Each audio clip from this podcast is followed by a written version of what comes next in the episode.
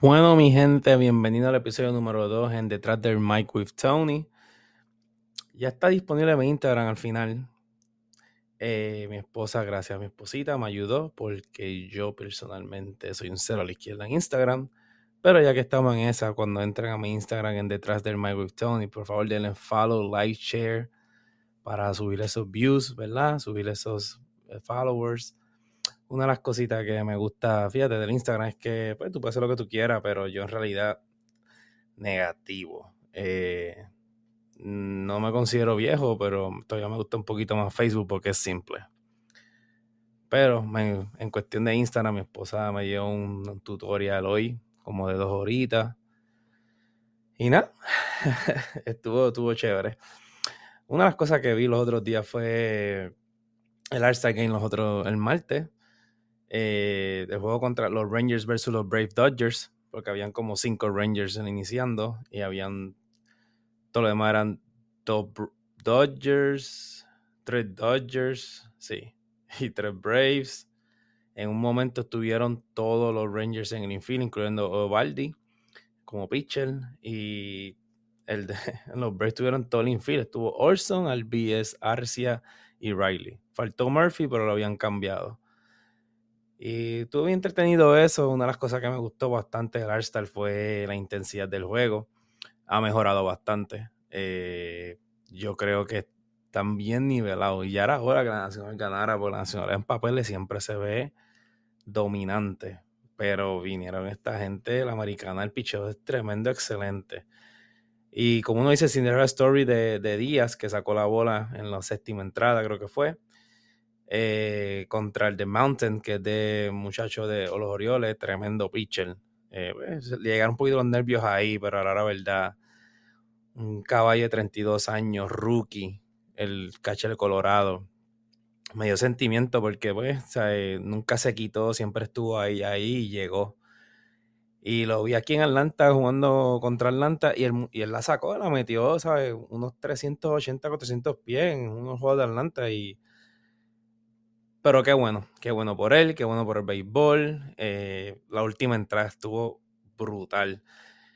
Es como si lo hubiese escrito una película. Eh, Kimbrough, uno de los closers más fuertes ahora mismo en la, la Grandes Ligas, tiene 408 saves. Y enfrentarse al Julio Rodríguez en casa, esa fanática estuvo excelente. Tengo un pana que estuvo en el juego y me dijo que eso fue estilo, o sea, eh, serie mundial, Olin, el que vio el juego, o sea, escuchó los chantings y verdad que estuvo muy bueno el juego. Me encantó los jugadores con micrófono. Eso para mí, en verdad que nunca lo había visto en un par de juegos, o sea, y ESPN Sunday Night, cosas así. Pero el cuestión del pitcher hablando, diciendo lo que está pensando, que va a pichar, cómo lo va a hacer, y a la misma vez viendo a, los bateadores, ¿sabes? Cuando empezó el juego, vamos a ponerlo así, dos jugadas brutales, eh, Rayfield a García, un clase bombo ahí, la cogió, fue una, corridita mal hecha, un route, el que sabe de outfield sabe que la corrió medio mal, pero el sol estaba candente para allá, y pero la cogió, o sea, nuestra cuña aquí en Atlanta, pero estuvo, en verdad, empezó el juego brutal. Y después en left field, Randy con su, ¿sabes? Su espectáculo allá también a Freddy Freeman. Los dos fueron opos, fueron outs. Y ver a Garrett Cole, un tipo competitivo, gozarse el juego también fue excelente, viendo esas dos jugadas. Después viene el turno y Randy da hit. Y Mookie Betts y Freddy Freeman tienen los micrófonos puestos, están hablando entre ellos con, ¿sabes? con Fox. Y cuando viene a ver, eh, llega en primera Randy, no sé el que vio el juego, pero, ¿sabes? Freddy Freeman, tremendo jugador, tremenda persona, todo el mundo, ¿sabes? Le encanta cómo juega, como teammate y todo. Está vacilando con Randy y Randy le dice, sorry, sorry, sorry, sorry. O sea, él le dice, mira, no puedes coger el hit, quita el hit y dar el hit, eso no es así. En verdad que estuvo bien bueno, me encantó. Lo de los micrófonos de los jugadores, en verdad que eso es a otro nivel. Eh, yo entiendo que deberían de hacerlo más. No. El problema es en los juegos, ¿verdad? En juegos normales ellos están más concentrados. Siendo un Arstal es un show, es muy, muy bonito. la sedencia fue bien brutal, el honrón del estuvo bien bueno, so, en realidad estuvo bueno el fin de semana, yo no vi los demás, solamente vi honrón del y el juego. Para mí, que deben hacerlo, lo único que yo cambiaría en el All-Star, lo único, es que además ahora mismo le están dando 640 mil dólares al equipo que gane, no a los jugadores, al equipo.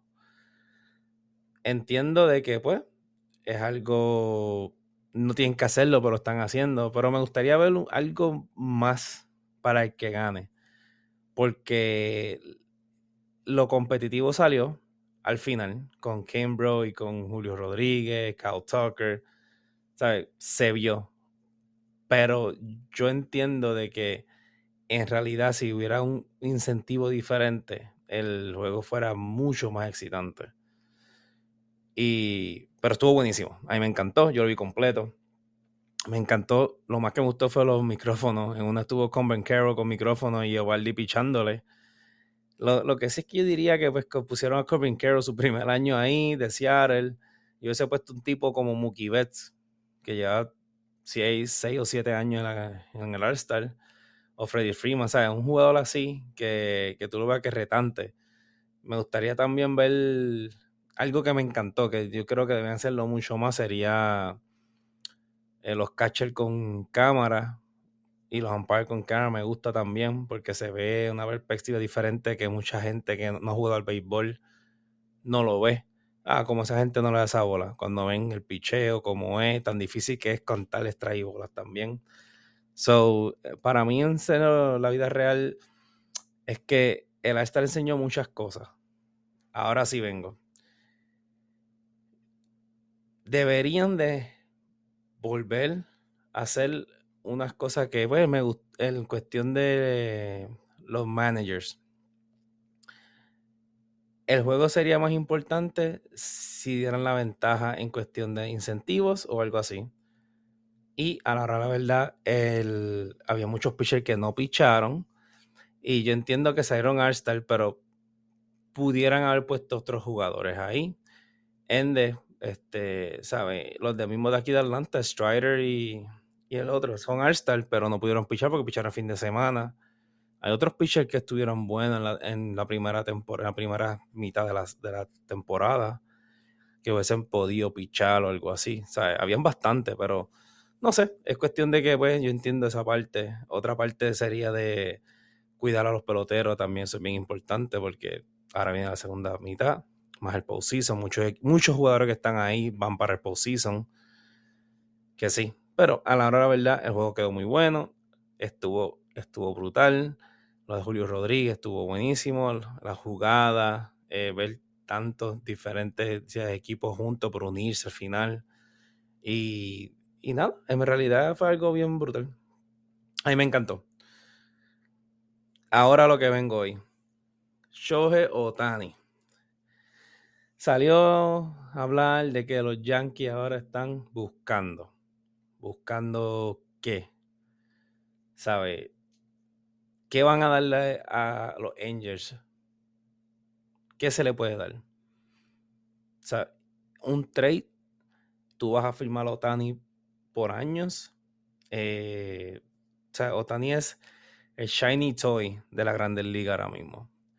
Todos los equipos lo quieren. Todos los equipos están pensando, ah, que yo, yo voy a coger Otani, ah, yo voy a coger Otani.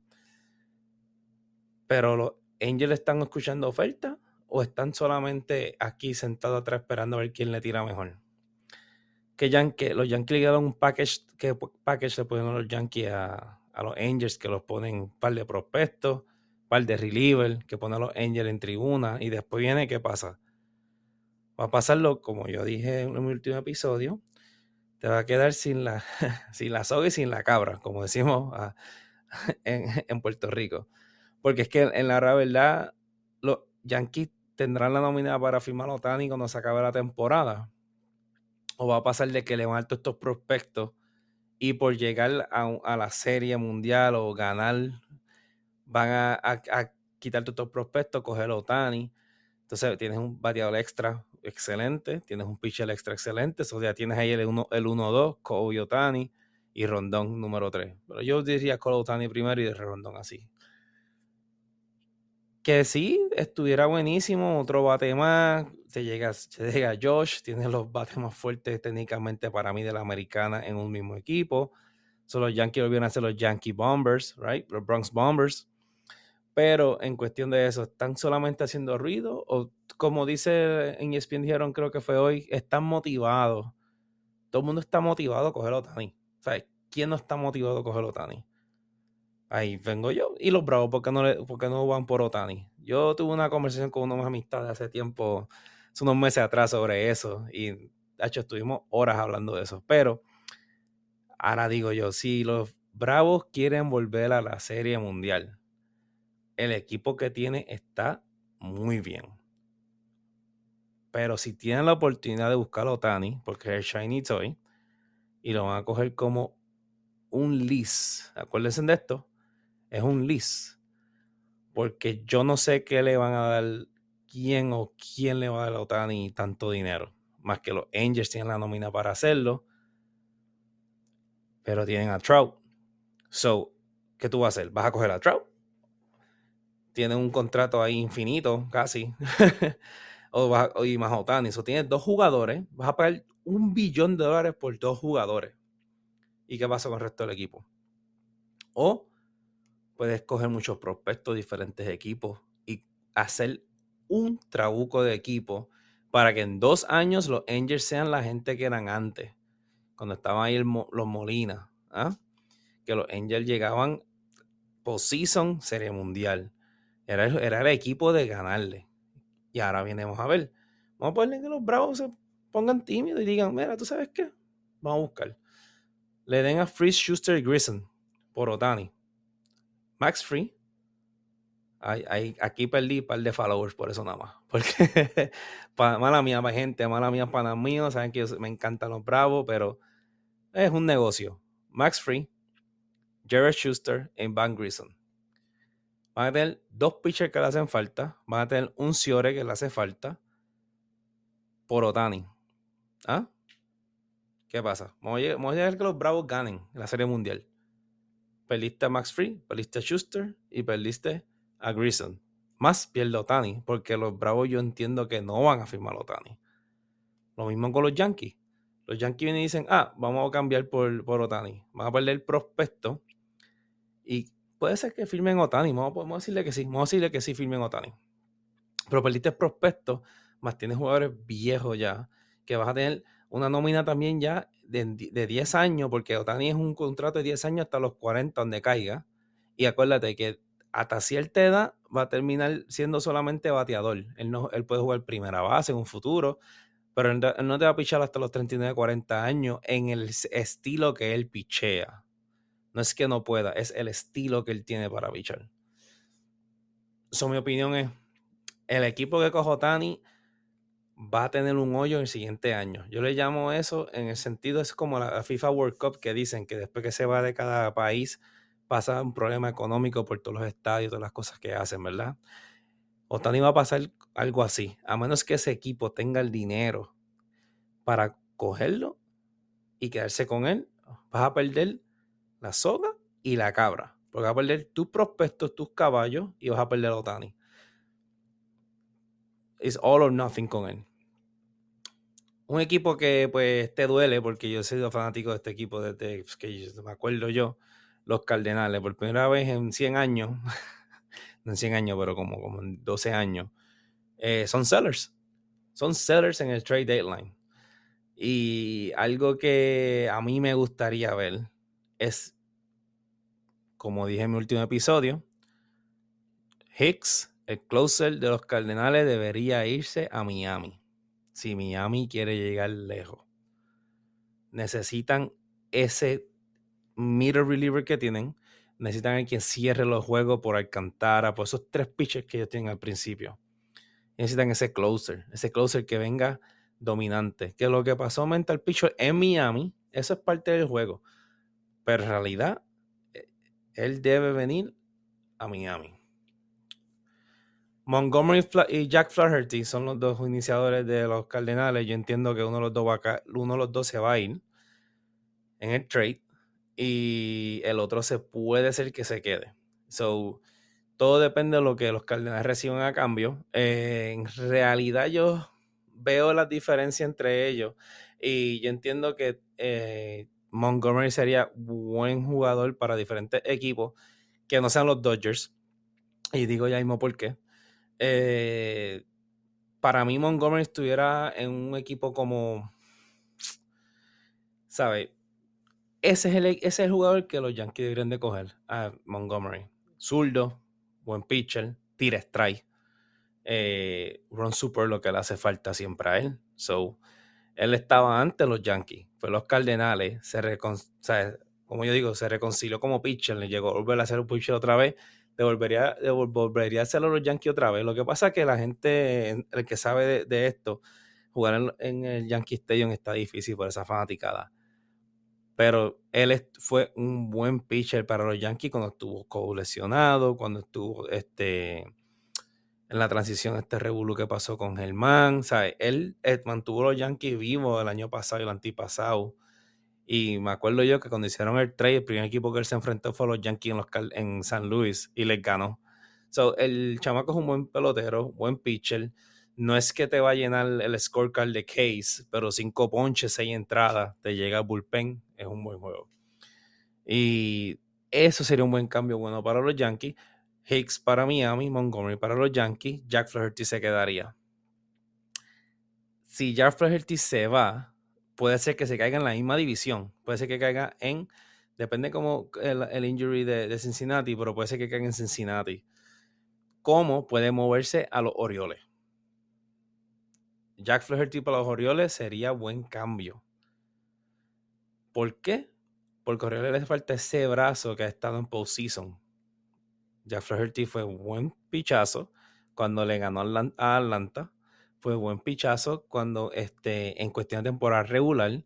Después el injury ha estado, pues él viene, todo el mundo está en mid-season, él viene in-season, o sea, él está empezando su temporada contra otros bateadores que están mid-season. Eso sí, va a coger palo, va a coger base por bola, va a saber. Pero ha tenido un par de salidas buenas. Lo que pasa es que pues, le hace falta este, un equipito detrás. El otro equipo que está interesante son los Dodgers. Eh, los Dodgers han sobrevivido con rookies eh, White Sox van a ser sellers, como he dicho en el episodio pasado. Y Giolito va para los Dodgers. No hay más nada que decir. Si yo me duele porque yo tenía Giolito para los Bravos. Pero tiró bien los otros días Soroka. Eh, tremenda persona. Tiró bien. Eh, Max Free está a punto de llegar.